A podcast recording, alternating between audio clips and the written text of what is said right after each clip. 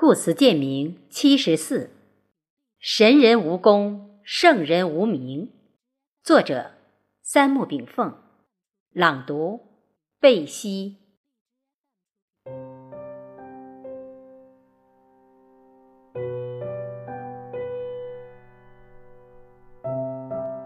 庄子曰：“智人无己，神人无功，圣人无名。”每堂故宫不过一隙一居、一米一榻之用；山川清空不过一棚一条、一木一棚之收。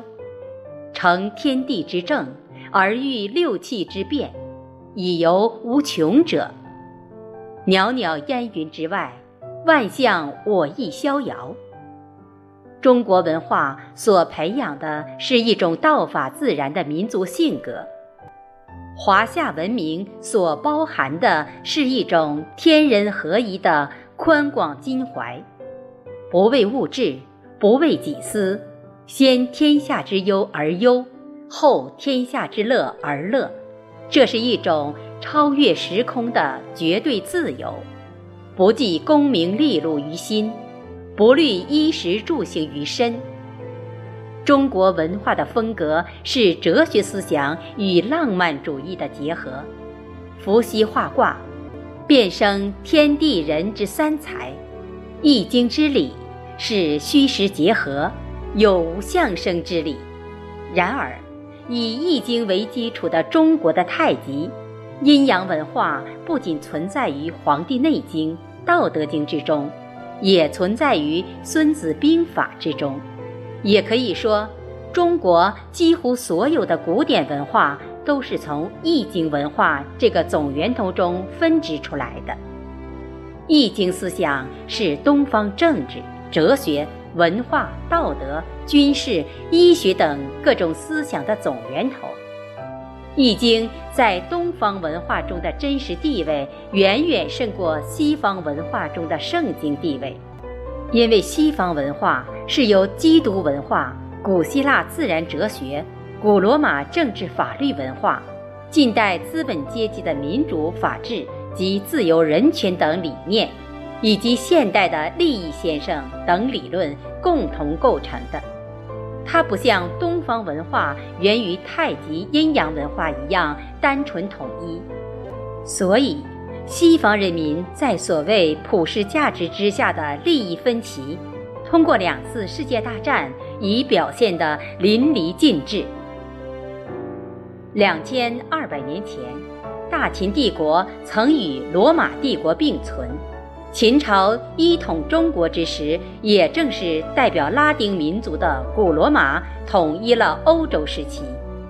秦后中国的两千多年里，中国。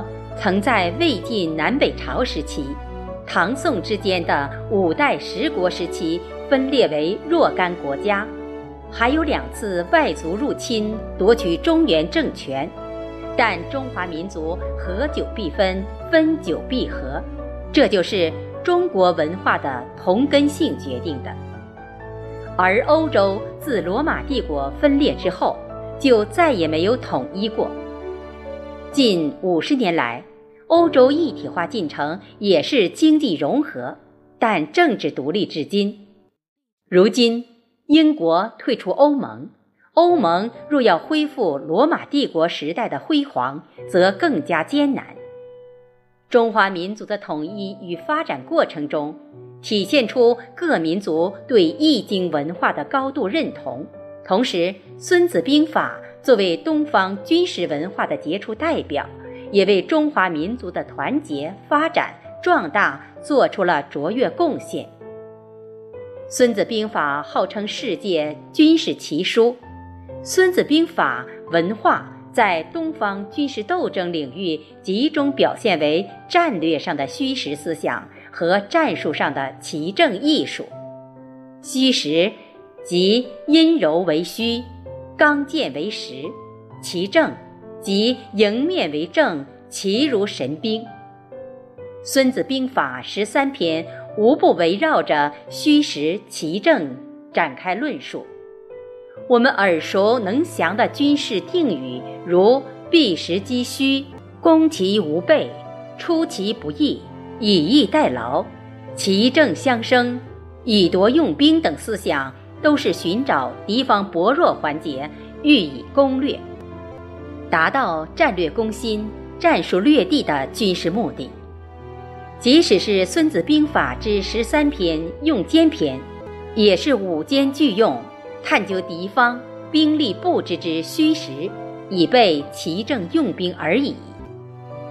中国人大多对西方军事哲学知之甚少，但通过近千年以来西方军事斗争著名案例进行分析，东西方在军事战略上着重点。明显不同，西方军事哲学及实践都强调实，强调正，即加强己方的硬实力以及正面攻击能力；而我们东方军事则更加关注虚，关注奇，即在防守之事不将自己的虚线短板暴露给对方。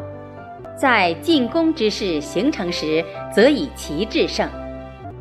阴阳虚实变化神妙莫测，其正相生，以致无穷。中国古今很多军事经典案例的指挥艺术，都达到出神入化之境。孙子曰：“兵者，国之大事，死生之地，存亡之道，不可不察也。”当今及未来一段时间，中美之间不可避免地争夺世界经济、政治、文化、军事、外交、话语权等主导权。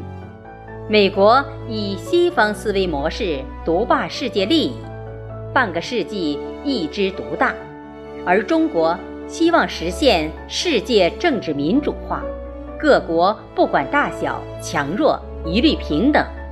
即还权于民，同时，中国向世界推出“一带一路”等公共产品，并在 5G 信息技术之领域领先世界。在中华民族复兴大业中，军事智慧将成为实现国家战略目标的坚强后盾。